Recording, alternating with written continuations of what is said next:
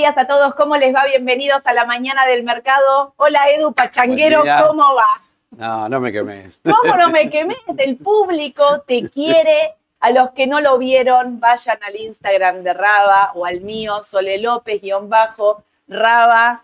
Van a ver una partecita solamente de lo que fue la fiesta de fin de año de Raba con Edu, que no solo da cátedra del Merval, de Bono, de baile. Pedían que sea el ingreso de la mañana del mercado. Edu bailando con Flavia. Los que no la conocen, Flavia, la recepcionista histórica de Raba, son el alma de la fiesta. Siempre. Una fiesta, Eduardo y Flavia te la levantan hasta donde sea. ¿Cómo la pasaste? Muy bien la pasamos, la verdad que bien. Sí, sí, muy divertido. Estuvo muy bueno. Sí, sí, sí, sí, que se repita.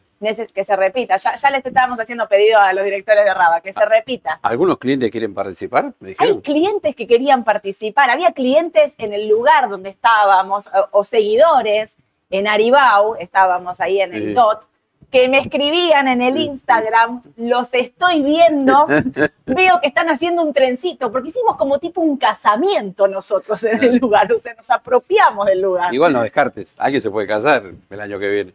¿Te casaste? No, no, no, no. Perdón. No, hay gente más joven. Eh, acá hay, hay rumores de casamiento en esta oficina, así que habrá que ver si, si realmente, vamos todos, ahí Obvio, que nos abran algún lugar grande porque, porque vamos todos. Bueno, hoy vengo con sorpresa. Mire, le digo así, tengo un invitado de lujo, está presenciando al vivo, está Federico Cuomo, que es- fue expresidente de la Unión Industrial de Avellaneda, tiene una pyme, representante de las pymes, que saben, o sea, tiene que ser amigo mío porque yo banco fuerte a las pymes, así que vino hoy no solo a presenciar el vivo, sino que va a estar haciendo un sorteo de vinos no solo va a ser un sorteo de vino para ustedes, sino que va a ser un sorteo de vino para nosotros. O sea, nos acontentó a todos, básicamente. O sea, fíjense qué lujo. Yamila, Yamila, la habrán visto también en foto, la jefa de comunicación, y ahora todos empiezan a tener nombre y cara. A mí esto me empieza a gustar Sí. mucho y de acá a fin de año sigan en Instagram porque van a aparecer todos.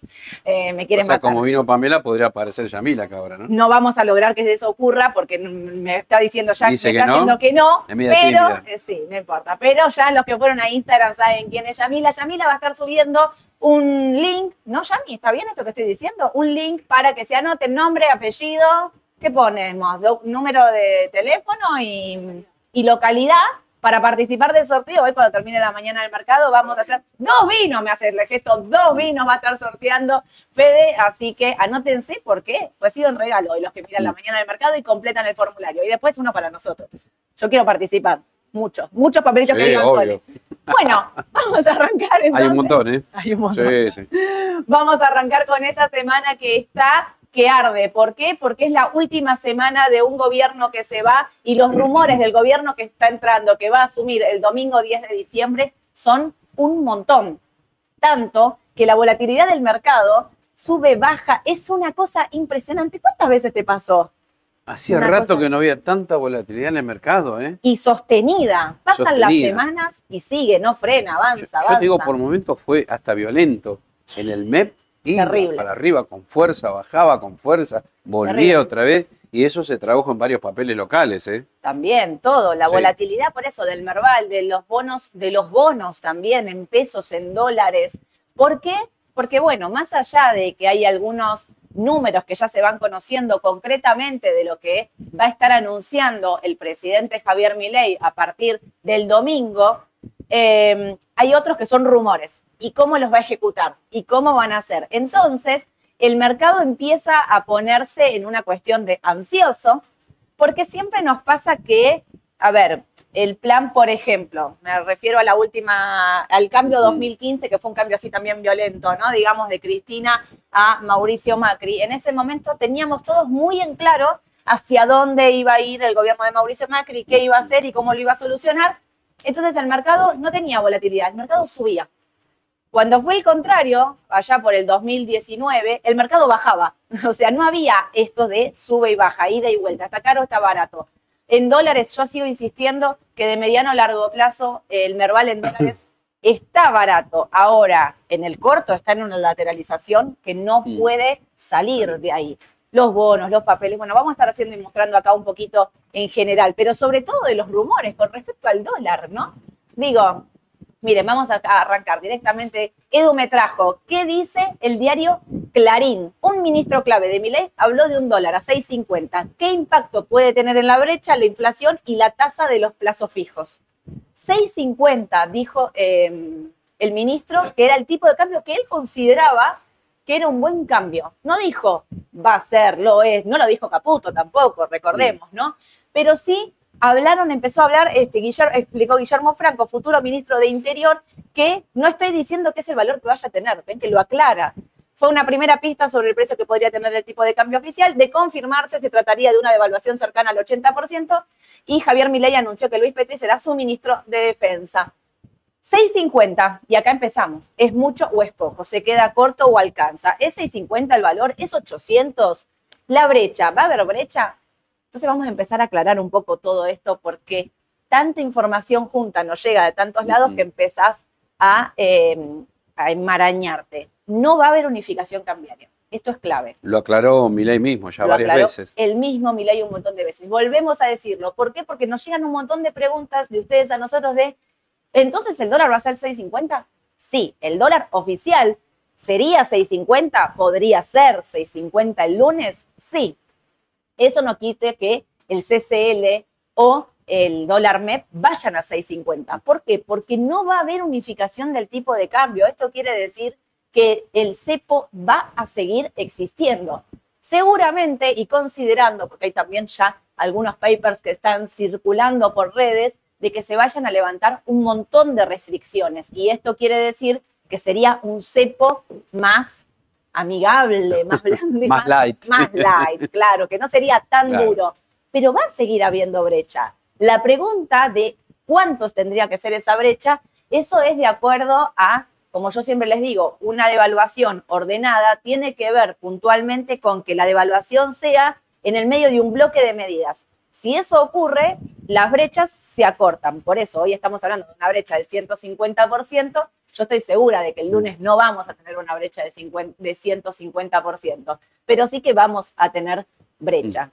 Y entonces les traje de ámbito distintos economistas que están hablando de cuánto podría ser la brecha, porque acá empieza el punto, ¿no? ¿A cuánto podría ir el tipo de cambio? Sebastián Menescaldi, director de EcoGo, en charla con Ámbito, la nueva administración con el nuevo esquema buscará reducir la cantidad de tipos de cambio a dos mercados. Uno comercial para la exportación de bienes y servicios, que menciona Francos, y otro con un adicional impositivo para el pago de importaciones. Pero todavía faltan bastantes definiciones para el resto de los flujos y stocks. En cuanto a la brecha, que indicaría cuántos serían los otros tipos de cambio, dijo, pensamos que la brecha va a seguir existiendo, pero dependiendo de los impuestos que queden. Y sobre a qué nivel se iría la brecha, adelantó. Va a depender de los impuestos que dejen, acá, que dejen. Debería estar en torno al 50-60% de manera inicial, pero todavía falta información. Esto es lo que dice directamente Sebastián, director de EcoGo. Habla de una brecha entre el 50 y el 60%. Fíjate cómo va, ahora te voy a poner otro. Vas a, ver a calcular cuánto va a dar ese Empieza a, a, calcular. Por su parte, el economista Jorge Negro, también en diálogo con este medio, dijo sobre la evolución de los tipos de cambio paralelos, Brum, MEP y CCL con un dólar oficial a 6.50. Eso depende cuál es la flexibilización del cepo que se adopta, pero siendo realistas, es posible que la brecha cambiaria oscile en el 40%, en un escenario de flexibilización parcial y deslizamiento diario del tipo de cambio. Acá el 40, antes era 50-60. Están más o menos ahí. Sí, sí, sí. Bueno, me da, eh, si el oficial va a 6.50, sí. Eh, el CCL podría ser 9.75. 9.75. De acuerdo a, lo que se dice acá. ¿eh? Exacto. Cabe recalcar que, eh, resaltar que en este momento la brecha con el mayorista se ubica en 160 para el Blue, en 145 para el MEP y el CCL. Así tomando en cuenta estos posibles escenarios, una brecha del 40% ubica los tipos de cambio paralelos en el nivel de los 9.10. Si se sube al 50, el valor nominal sería 9.75, lo que acaba de calcular Edu en vivo. Y si la brecha se sitúa en el 60, el valor sería de 1040. Fíjense que estamos hablando de 9.10 a 1040. Ahí tendría que estar el tipo de cambio. Fíjense que la brecha se va a cortar sí, realmente. se va a cortar. Se va a cortar. Claro que no vamos a tener esta brecha del 145% porque va a ser una devaluación en el medio de mil medidas. Mm, se hablan de las mil medidas. ¿Y te digo algo más? Sí. Eh, si vos ajustás el tipo de cambio desde octubre 2020, que era un valor de equilibrio, para algunos economistas por lo menos, si lo ajustás por inflación a la fecha, está en 1000 ahora. Mil. O sea que más o menos todos los números coinciden, a ver, entre 9.50 y 1.050 puede ser. Sí. Yo creo Ahí que podría rondar el. MEP y el CCL, en función de lo que se dice acá también, ¿no? Obvio. Por eso venimos diciendo, ahora voy a seguir con esto, por eso venimos diciendo que si el dólar puede quedarse más o menos 800, yo no lo veo, no, lo veo ni tampoco. cerca.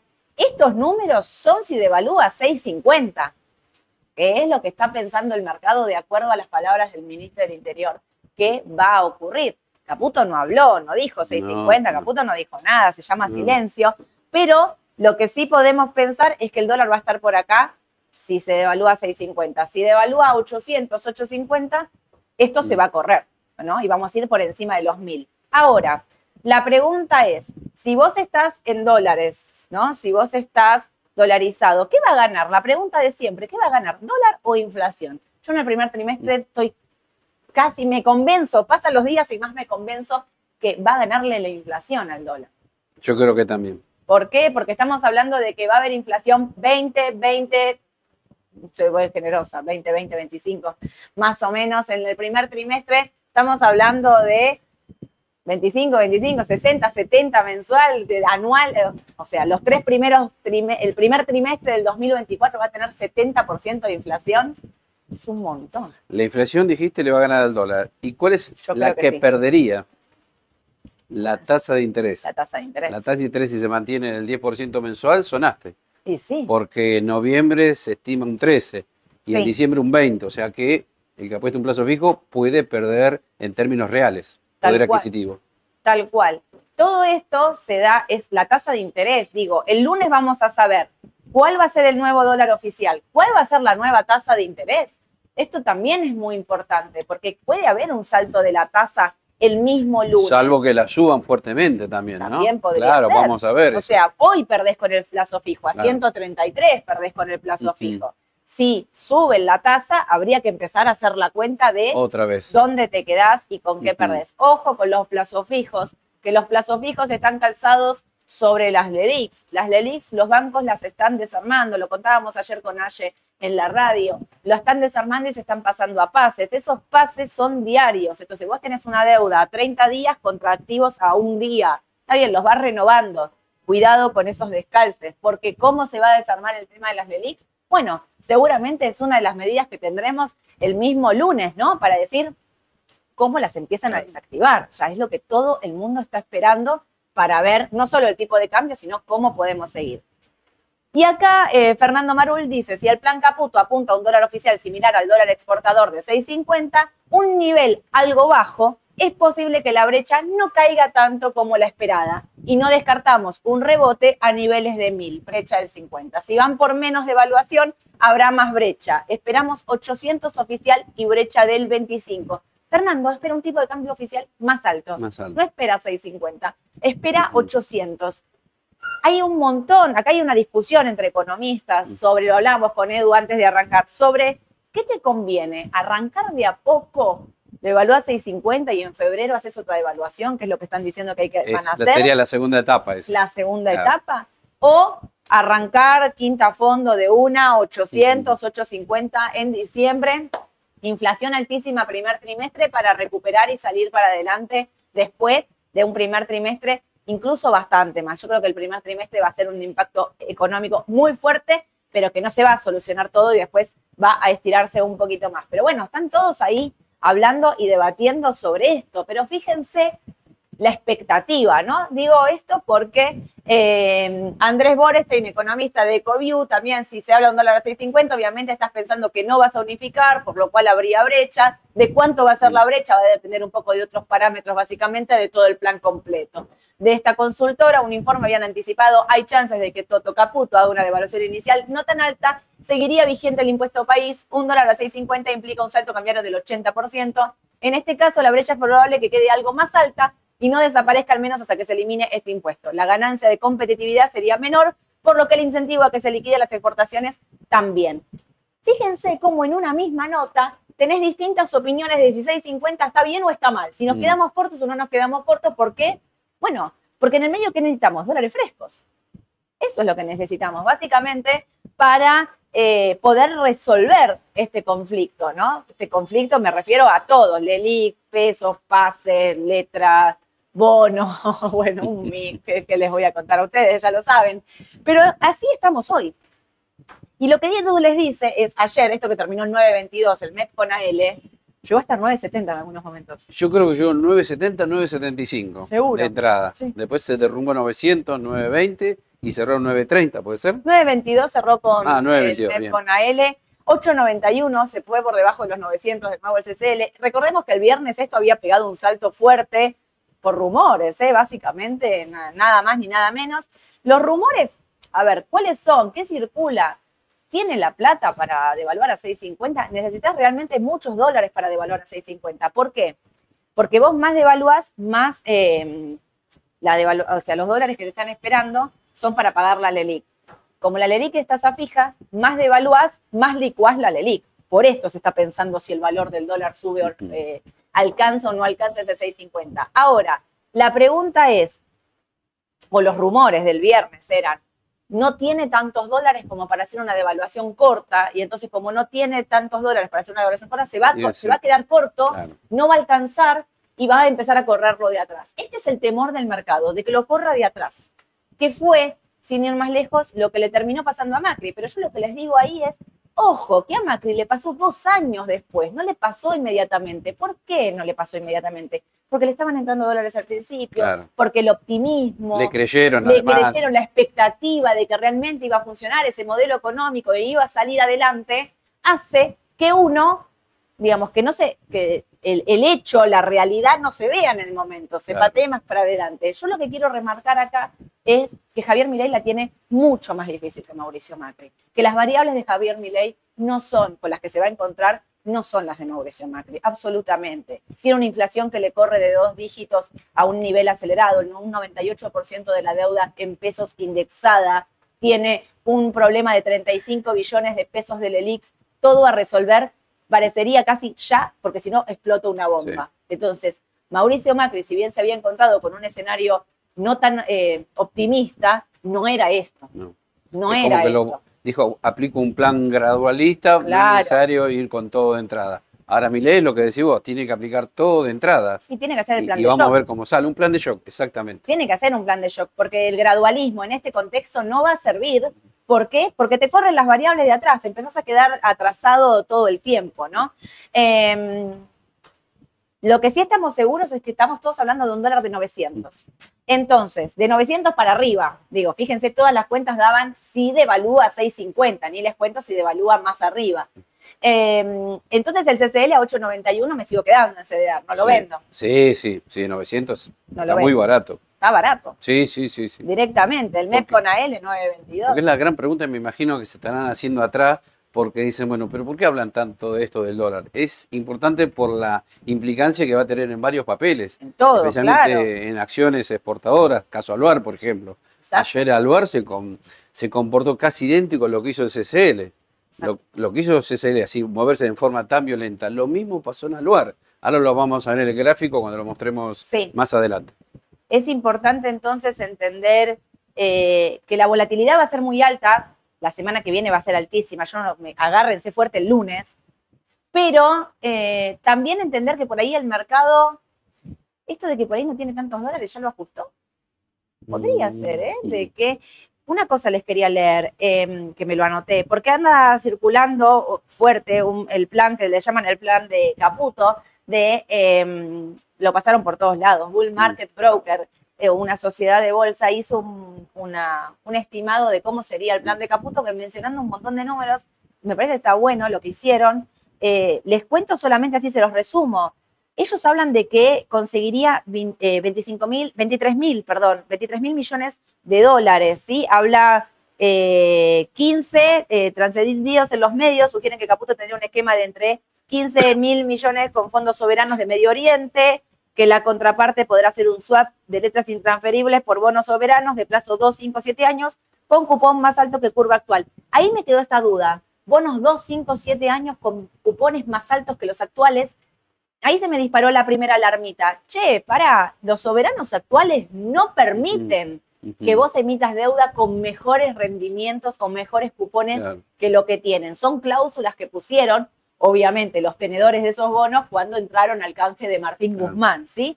Pero bueno, también habla de una parte del Fondo Monetario, 3 mil millones que mandaría el Fondo Monetario Internacional, más 5 mil millones que adelantarían las cerealeras. Entre todo eso suma 23 mil millones de dólares. Habla de un plan de estabilización rápido con un tipo de cambio a mil para los primeros meses. O sea que en marzo estaría la cosa bastante eh, ordenada. ordenada. Esto es lo que circula por, digamos, por, por redes, lo publicaron por todos lados, lo levantaron los diarios, todo el mundo está hablando de este famoso plan Caputo. Y eh, lo que yo creo que a partir de ahora, digamos, en un escenario donde va a haber no solo tanta volatilidad, sino mucha negociación y demás, mi consejo es que lean no solo un medio, o sea, hoy leemos Bull Market, leemos Infobae, leemos Ámbito, leemos Cronista, leemos La Política Online. Yo sé que a muchos de ustedes a veces me dicen, no, pero no leas La Política Online, que le tira palo, qué sé yo. Yo creo que hay que leerlos a todos. Todo, todo a todos. Clarín, La Nación y Profesional. Realmente hay que leer todos los mensajes, todas las cartas, porque también van diciendo cosas por diferentes lugares, pero también uno de leer una sola cosa a veces por ahí perdés la objetividad. Yo creo que hay que leer a todos los medios de comunicación, porque como acá tenemos el plan de Caputo que armó Bull, eh, si ustedes van a leer la tapa de la política online, es hoy, tipo, si el gobierno no consigue 10 mil millones para el primer trimestre, entra en default. ¡Pum! Así, bomba atómica, como la de cal y la de harina. Digo, poner todo sobre la mesa me parece que es muy importante para uno poder analizar también che, esto me parece viable, esto lo creo, esto no lo creo, para tus inversiones. Me parece que, es clave, ¿no? Ya tenés. Y acá está lo que yo te decía. Claro. Fíjate solo lo llamativo, ¿no? Cómo llegó a 1050 casi hace unos días y se derrumbó mal. Sí. Yo por lo menos tengo la teoría que, bueno, ahí quizás para algunos el dólar MEP, aclaro, podría haber estado en una zona de equilibrio. Por eso se cayó tanto.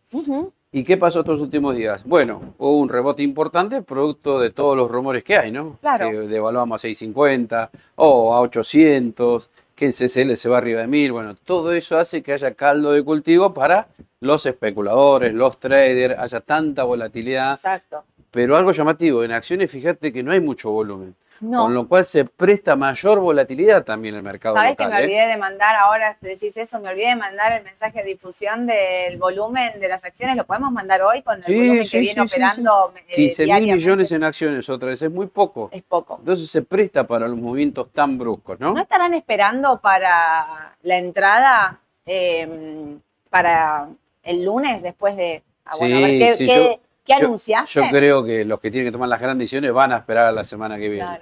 Por eso hoy, como no se sabe bien qué va a pasar, el mercado va y viene, va y viene.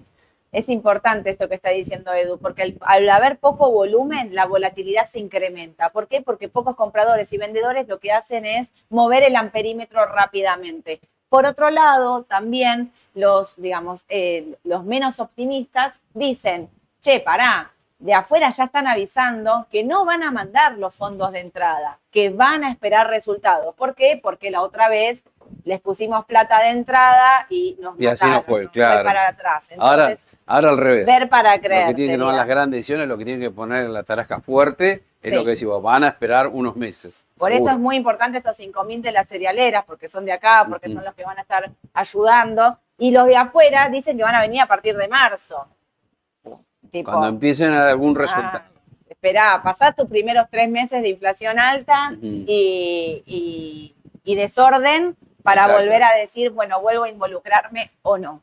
Sí. Mientras las acciones subían, bajaban, iban, venían, qué sé yo, acá lo que no baja es esto. Está ahí, no, lo, baja. pero tampoco lo puede pasar. No, no, no, por eso. acá habría que tener una visión de corto que me está diciendo, che, ojo, que subió muchísimo esto. ¿De dónde partió la L30D? 24 dólares y se fue a 35 casi. O sea, tenés una ganancia en dólares fabulosa. Con lo cual, si sos inversor de medio y largo plazo, quédatelas, no va a haber problema, porque creemos que de acá a un año esto va a valer mucho más. Ahora de corto, anda con cuidado.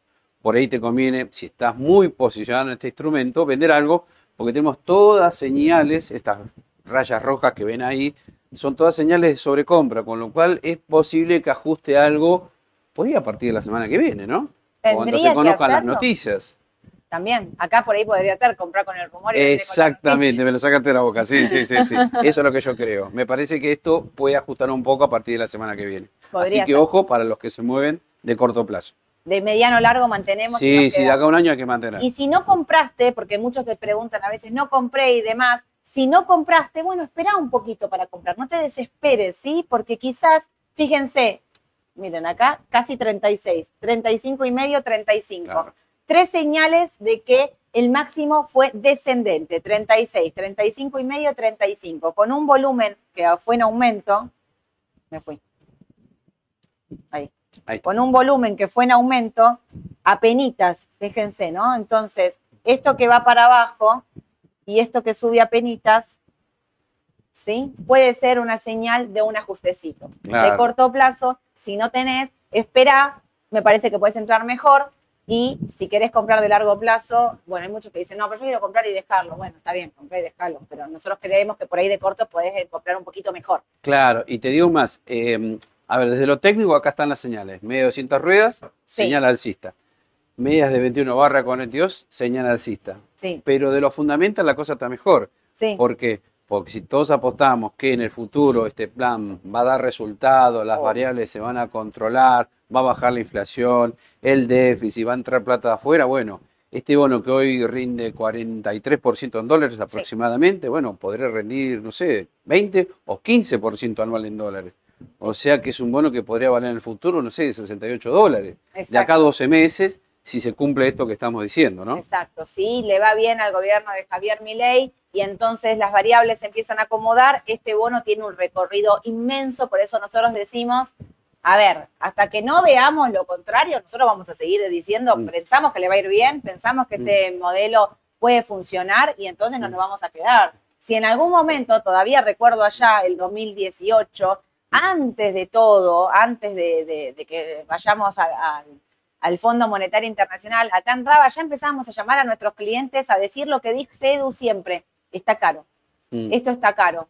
Esto, ojo que cuidado, en ese momento teníamos los supermartes de Levar, qué sé yo, y mm. vivíamos casi rezando de que renueven. Ahí empezamos a decir, che, pará, me parece que los bonos, ¿saben cuánto rendían? Dos. Lo que hoy rinde 43, rendían dos. Rendíamos como Estados Unidos. Mm. Ahí ya te daba la pauta de que los valores no estaban acomodados y entonces a veces hay que saber analizar para decir, che, de acá me tengo que ir. Retomemos, vayámonos, porque esto puede ser que no salga tan bien. Terminamos de ir yendo al fondo, ahí donde cuando fuimos al Fondo Monetario Internacional, que hace una última suba, era, che, acá siempre que vamos al fondo terminamos para atrás.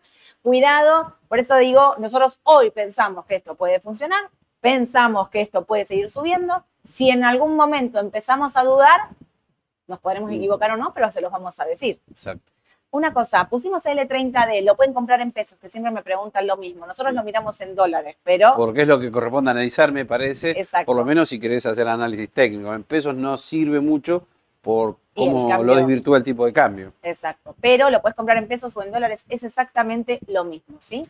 Y acá tenemos el de la inflación, el TX26. Bueno. No afloja, ¿eh? Claro, no afloja. Y claro, acá también podés tener una visión de corto y de medio y largo. De corto, al revés que el bono que vimos anteriormente, te está diciendo comprar. Mm. ¿Pero por qué? Porque va a ser muy elevada la inflación. Obvio. O sea que si vos te posicionás en este instrumento que ajusta por ser TX26, TX28, van a seguir subiendo de corto plazo. Reiteramos, ¿por qué? Inflación del 13 para noviembre, inflación del 20 para diciembre y enero y febrero se prevé que también va a haber una alta inflación. Entonces, este sería el mejor instrumento para cubrirse de la inflación. Eh, me encanta que Edu marca el TX26, yo lo digo siempre, ¿por qué pone algo largo? Porque como no sabemos qué va a pasar con la deuda en pesos en el corto plazo, elegimos no tener instrumentos de corto, de pesos, y irnos a más largo. Entonces no elegimos un TX24, eh, elegimos un 26, entendiendo que el 24 también, el TX4 también eh, van a, responder a la inflación, pero nosotros por ahí en, una situación más conservadora nos vamos más largo para no sufrir los vaivenes que pueda tener la deuda en el corto, de acuerdo a lo que pase, ¿no? Merval en dólares, lateral, me pone loca. no, no, no pasa nada. no define por ahora. No define, no define para, para nada. Fíjense, que no puede superar los 1000, no perfora los 900, lo cual también es muy bueno, pero queda ahí, queda ahí y no... No. Bueno, habrá que esperar, la semana que viene Sí. definirá. Si, para superar los, o sea, si define el alza tiene que superar los 1000 y el próximo 1000. objetivo son 1100 y 1300. Si va para abajo, yo no creo que vaya para abajo, No. pero digo, si iría para abajo, eh, corta los 900 y puede ir ahí a 850, primer objetivo. Mm. Voy a pasar los papeles y después te voy a hacer preguntas. Ahí está, Galicia. Bueno, eh, eh, ¿por qué el Merval no puede superar los 1000? Básicamente por Acá que está un todas las poquito la clave, están ¿no? así, claro. Esto, Galicia. Galicia, fíjate cómo te dio acá compra, mirá. Sí, Mirá qué interesante, en la zona de 11 dólares con 50. Y mirá cómo acá ya empieza a aparecer todas estas, digamos, velas rojas, señal de sobrecompra, señal de cansancio. Subió muchísimo. Imagínate, hasta 18 dólares ya subió casi el 60%, me parece. Es una ganancia muy fuerte en un periodo de un mes y medio aproximadamente, con lo cual, ¿qué me está diciendo el gráfico? Y que posiblemente también ajuste un poco en los próximos días, ¿no? Y sí, O sea, Esto- yo veo también con las noticias, por ahí el mercado no suba, por ahí baja inclusive. Viste que siempre decimos comprar con el rumor, vender con la noticia. La noticia sería el día lunes cuando Milei haga todos los anuncios, ¿no? Para, y te hago una pregunta, porque yo coincido con eso que vos te estás diciendo, pero supongámosle que los anuncios de mi ley son una bomba para el mercado, para bien me refiero, ¿eh? Mil eh, normas, digamos, levantamiento de cepo, no sé, mil normativas, mil cosas que hagan que el mercado se sienta de este es el camino. Esta indefinición que yo veo acá, ¿no puede ir a cortar esos Sí, 18 sí, y también, arrancar sí. una nueva, una nueva tendencia Sí. así? Sí. Nuevo rebote. Bueno, esa es otra posibilidad, que ajuste, ponerle de acá al jueves. Eh, Y quizás el lunes con las noticias sí puede iniciar otra nueva suba. Esa es una posibilidad, sí, es correcto eso. ¿eh? Porque yo digo, ¿qué podría anunciar Javier Milei el, el lunes que haga que el mercado baje? Una evaluación a 500 pesos. Algo que no va a ocurrir. No. Que el mercado diga, no, no es por este camino ni a palos, ni a palos. Pero nadie habla de eso. Entonces digo, no podría haber, me inclina la balanza más para que haya novedades que al mercado le gusten que novedades que al mercado no le gusten. Esta es una opinión personal, ¿eh? Es muy personal, No, porque pero como vamos a estar defendiendo... Está bueno lo que decís porque, a ver, entonces por ahí el mercado ajuste un poco, ponele, Mm. hasta, no sé, de Galicia 15,50 y en función de lo que pasa el lunes, sí retome otra vez la senda alcista. Claro. Y ahí descomprimiste un poco la suba que tuvo los últimos días. Puede ser, ¿eh? No Digo, lo descartemos No lo descarto, voy a seguir muy de cerca qué es lo que pasa de acá al día viernes. Pero si vos pensás que el día lunes el mercado puede reaccionar positivamente ante los anuncios de Javier Milei, compré el viernes, no compres el lunes, porque viste lo que el pasa. jueves. El feriado es lunes. El feriado del viernes. Ah, me sacaron un No, día. igual está bien. un día siempre que No, yo no, pero igual está bien porque el viernes tenés mercado en Estados Unidos, puedes comprar también. Claro, si tengo Estados Unidos, como- gracias, Edu, muy bien. Estoy atento a lo que decís, jueves, ¿viste? Entonces, muy bien, Edu. Está en todo, ¿Vieron que está en todos los detalles?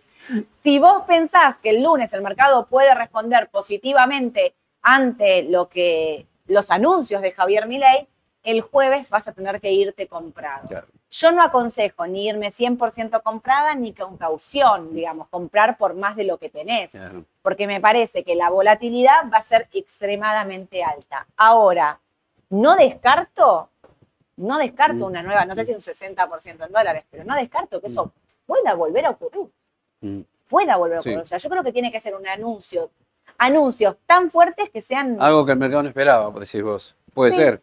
Sí, que tengan un as bajo la manga como para decir, bueno, el desarme del elite, que el mercado le crea, que la expectativa, que la, digamos, que todo eso, que dé un discurso eh, y anuncios. Me parece que si, no sé, que si el lunes levanta cinco normativas de dólar que son hoy sin sentido, me parece que el mercado puede, puede tener una, ahí, como un- un- darle un premio, por decirle, como se lo dio, digamos, en, en el, cuando ganó por esos 11 puntos. Puede ser. No sé, no lo descarto, digo, esto ya es a lo que siente y cree cada uno. Si vos sentís que esto puede pasar, digo, no te quedes esperando Claro.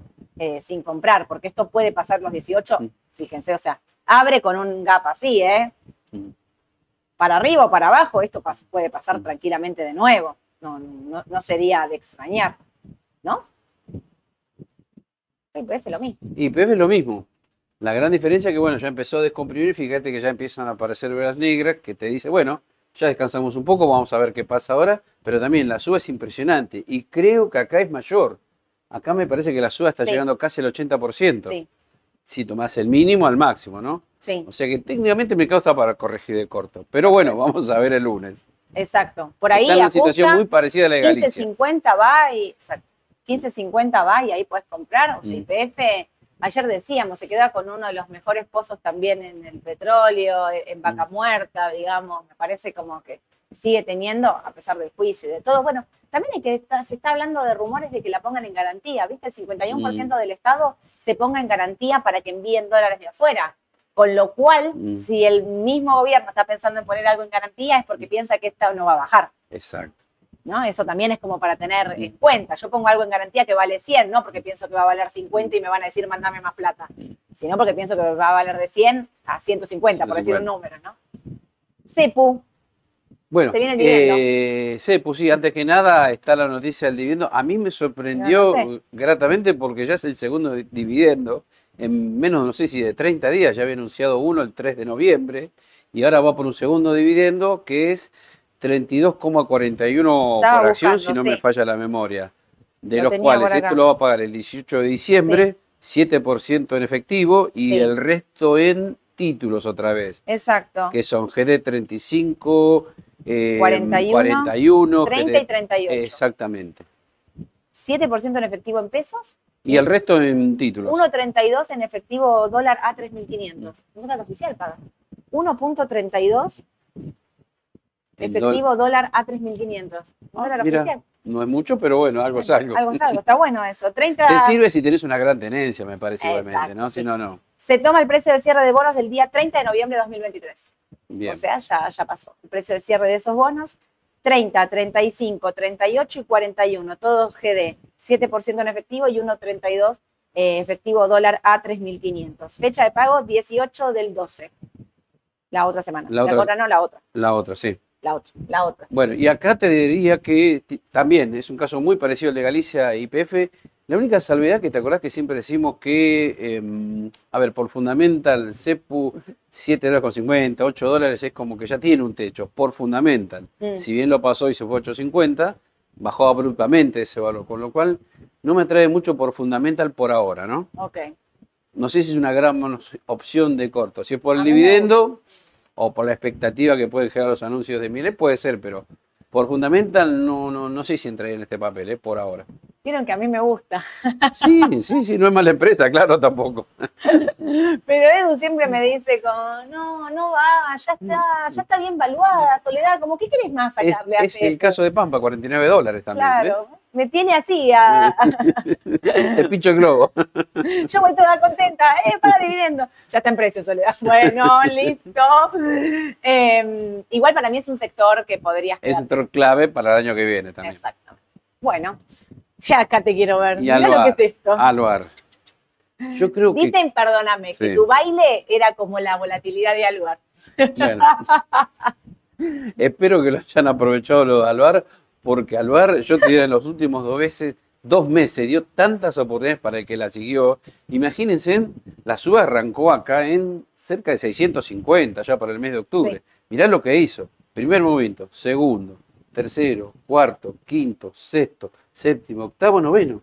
Mirá todas las posibilidades que te dio para entrar y salir. Terrible. Pero además, en el día mismo también se producen estos movimientos Sí. Ayer, por ejemplo, llegó a valer, espera que no me acuerdo bien, mil- 1100. cerca de 1050, 1080 creo. Sí. Y de ahí se derrumbó a eh, cerca de 9.40. 940. Estamos hablando casi un 10% de diferencia más. O sea, Volatilidad. es tremenda la volatilidad que hay en Alvar. Y esto es producto de lo que está pasando con el dólar MEP y CCL también, obvio. ¿no? Sí, Así que esto promete seguir, me parece, por lo menos hasta el jueves. Seguro. Y otra cosa, si devalúan a 6.50 Ujú. y el dólar queda ahí, 9.50, poner CCL, ¿esto queda ahí? Es como que encontrás un techo acá, me parece. Sí, ¿no? Sí.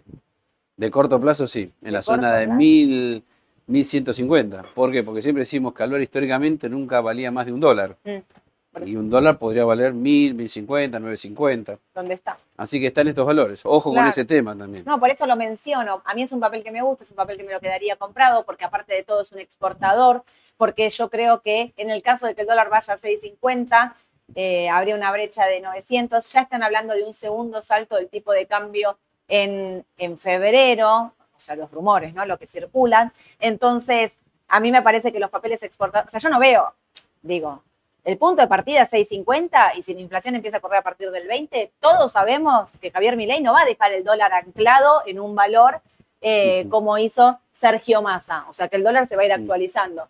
Entonces, también de acuerdo a, cómo vayan sucediéndose los hechos de si entran fondos o no, yo me la quedaría.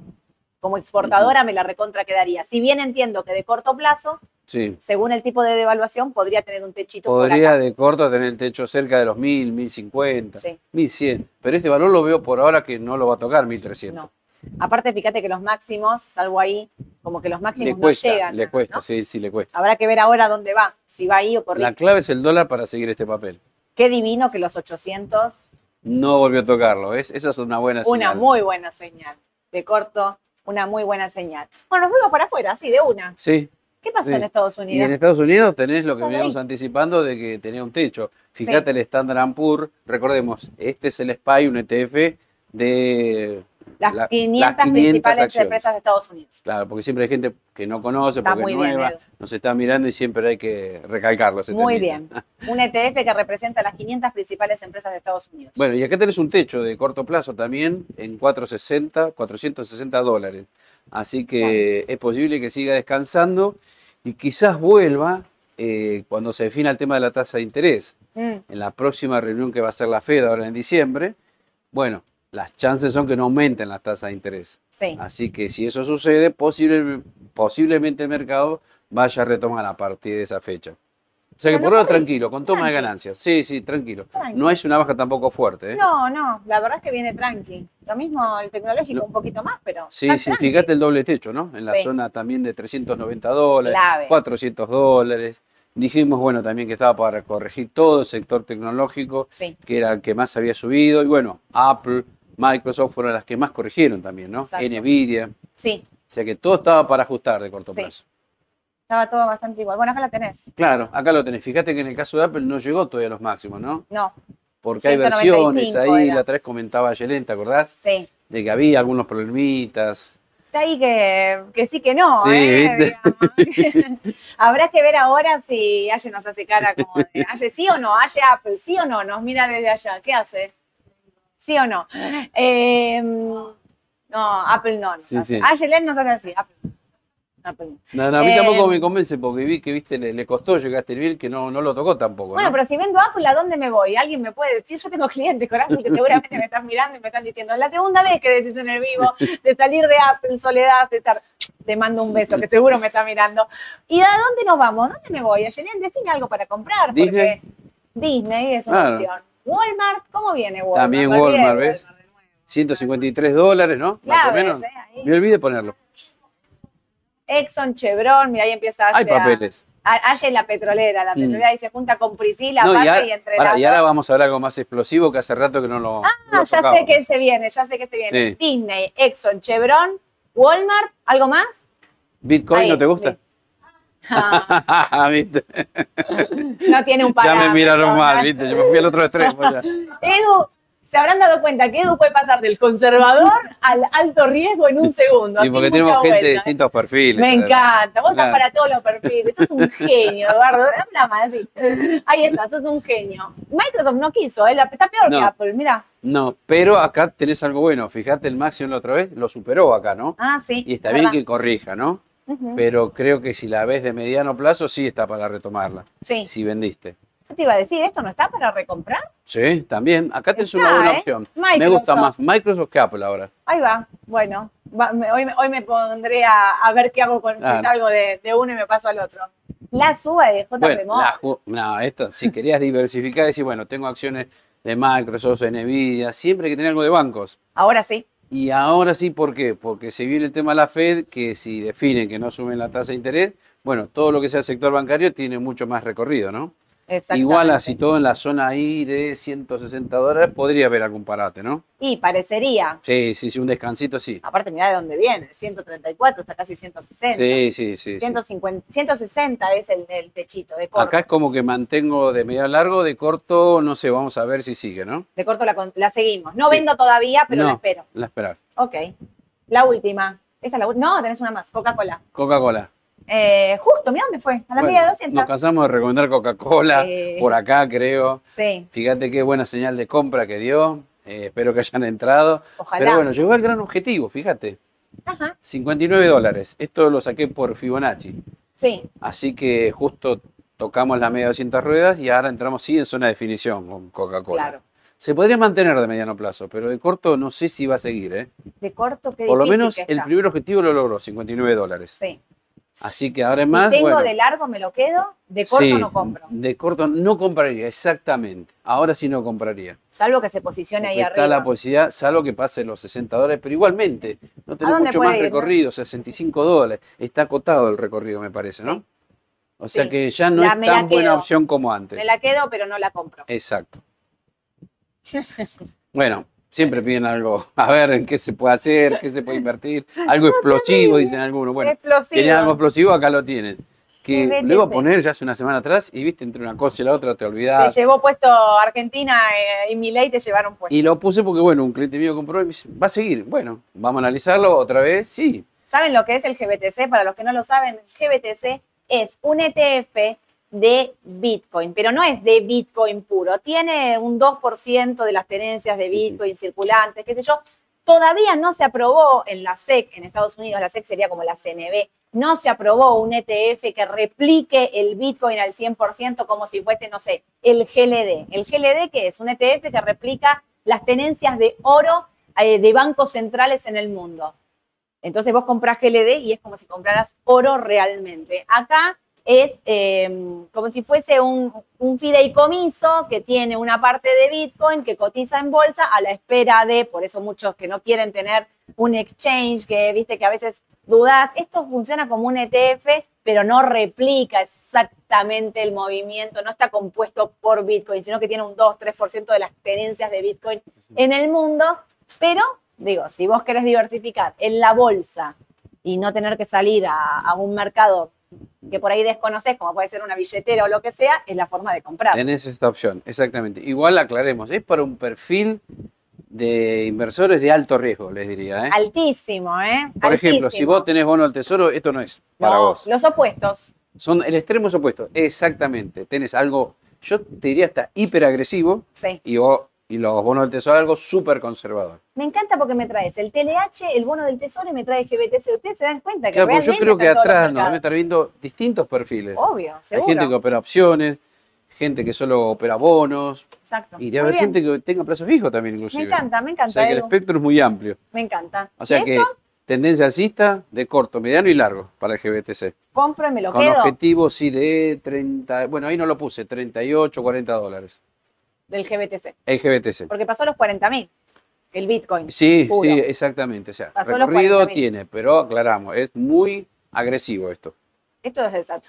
Es tipo, y taparte la cara, ¿no? Porque digo, ¿por qué sube? ¿Qué sé yo? ¿Por qué baja? ¿Qué sé yo? Sí. Algunos dicen por la tasa de interés que va a bajar, no sé, no sé si será eso. No, porque viste que dicen que en realidad el Bitcoin o no va a haber más emisiones también. Dicen, claro, van a frenar un poquito, entonces lo que hace es subir el precio. Exacto. Bueno, por eso dicen que el Bitcoin, a referencia de Ethereum y demás, Bitcoin tiene una edición limitada, o sea, creo que se van a poder emitir de 2 millones de Bitcoin, no me acuerdo ahora exactamente, creo que eran 2 millones.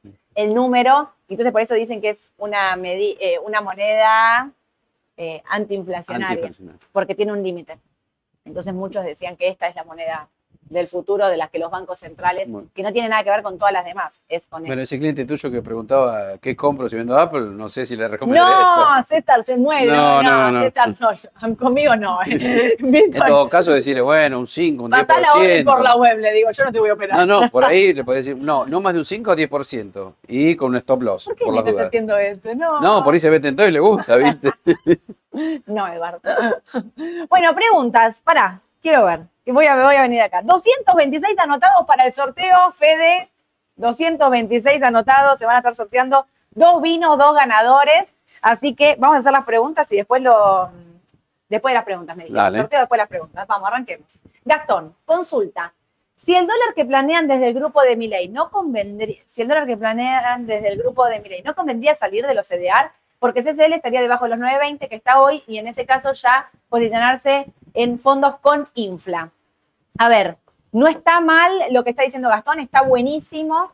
Fíjense que acá dudamos de a cuánto va a ir el dólar. Digo, si devalúa 6.50, estábamos hablando, vieron todos los economistas que pusimos hoy, hablan de un dólar entre 9.10 y 9 y 1040 ahí. El CCL está por debajo de estos valores, está 890 creo que cerró ayer.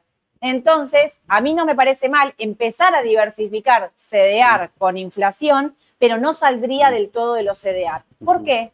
Porque no sé si va a devaluar a 6.50 el lunes. Y si devalúa a 800, le queda todavía un gran recorrido. Entonces, obviamente vamos a especular según lo que crea cada uno que va a ocurrir el lunes. Yo una porción de CDR en cualquiera de los dos casos la mantendría me parece. Empiezo a incluir inflación, lo venimos diciendo ya desde hace un par de semanitas, tener activos con inflación. Rita, los CDR, por alguna normativa, ¿pueden llegar a pasar de CCL a cotizar por oficial? Sí, por alguna normativa podría ser. Rita, esto que plantea Rita es el miedo de los que tienen CDR. ¿Podría ocurrir esto? Sí. ¿Pasó en algún momento? ¿Les hicieron liquidar a las aseguradoras, CDR, a tipo de cambio oficial? Pasó. La pregunta que vos siempre te tenés que hacer es, para que tomes esta medida del lado del gobierno, ¿no? ¿Qué beneficio tendrías? Y en este momento el, gobierno no tendría ningún beneficio de pasar del CCL al CDR. ¿Por qué? Porque los, si vos haces eso no te ingresan fondos de afuera. Y lo que necesitamos precisamente es que entren dólares. Es primero confianza y después que entren dólares. No creo que esto ocurra. Yo no veo en absoluto esto. No creo que pase. ¿Por qué? Porque la confianza, si vos liquidás lo que tenías al CCL, al oficial, la dilapidaste en tiempo récord. Y a mí no me parece que sea lo que quiere el gobierno de Javier Milei, con lo cual, y menos Caputo, digamos, o sea, no veo absolutamente este escenario. Pero si vos me preguntas, ¿podría pasar? Y bueno, sí, por una normativa podría. Digamos que la probabilidad es muy baja. Yo no la veo. Para mí es casi nula. Me la juego y digo, no me parece. Pero, bueno, el riesgo está, ¿no? ¿Cómo afecta la devaluación en los AL30, Silvina? Bueno, no, la devaluación no va a afectar a la L30 porque la L30 tiene implícito un dólar MEP, con lo cual no va a tener ningún tipo de riesgo. Ahora, vos pensás, bueno, que las brechas se acorten y que bajen. No, al contrario, para mí si es una devaluación ordenada, estoy pensando en vivo. ¿eh? Si, si es una devaluación ordenada, las tires de los bonos tendrían que bajar si el plan económico es algo que convence, y los bonos empezar a subir, que es lo que decía Edu, en valor. O sea, superar estos 35 Pero No, no afecta nada la cotización. La devaluación no lo afecta. El PESTER. Siempre recomiendan el AL30. ¿Por qué no el GD30, que es ley extranjera y tendría un poco más de protección? Nosotros miramos el AL30, ahora casi no tienen diferencia entre uno y el otro. Eh, la realidad es que en la última reestructuración que hizo el país en el 2020, octubre del 2020, no hubo diferencias de una legislación con otra. Está bien, vos hoy podrías decirme de acá en adelante compro un GD30 porque la brecha se pegó mucho, pero si esa brecha se amplía, en algún momento llegó a estar en el 20% de diferencia entre uno y el otro, yo no veo el motivo del por qué tendrías que tener una legislación por sobre la otra. O sea, no pagaría además por de una legislación por sobre la otra. Hoy, que están casi igualados, podrías operar también GD30. O sea, nosotros hablamos de los bonos y la verdad es que recomendamos las dos legislaciones y todo.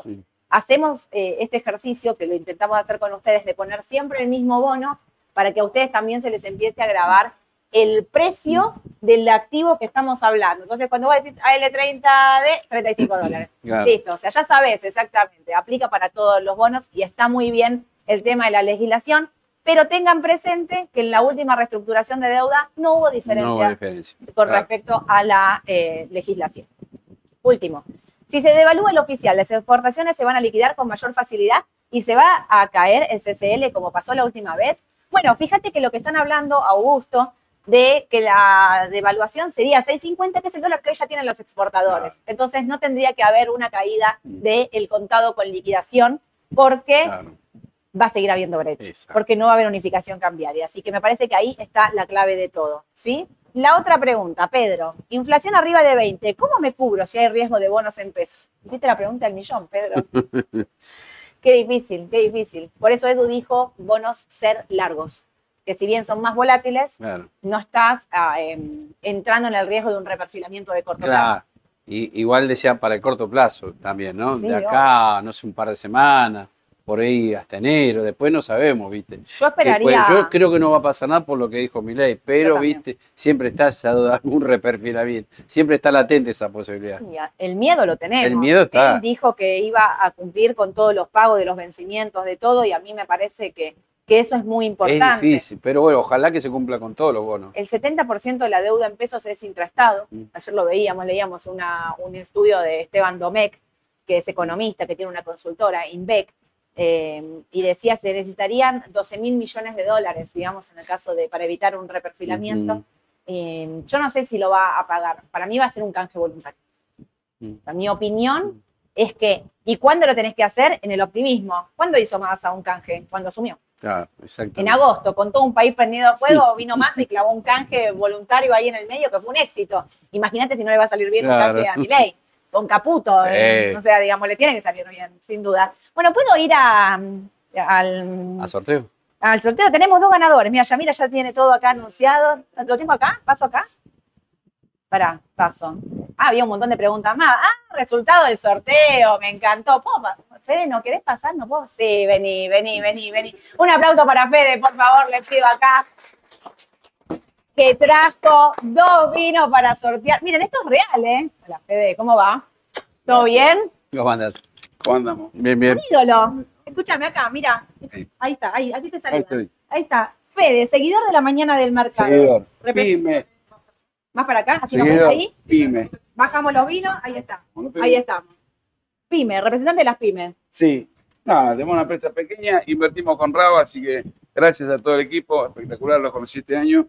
Buenísimo, que disfruten y que tengan un buen año. Perfecto, muchísimas gracias. Gracias. Entonces. ¿quiénes son? Gabriel Méndez y Hernán Gómez. ¿Están ahí? ¿Están conectados en el chat? ¿Están por ahí?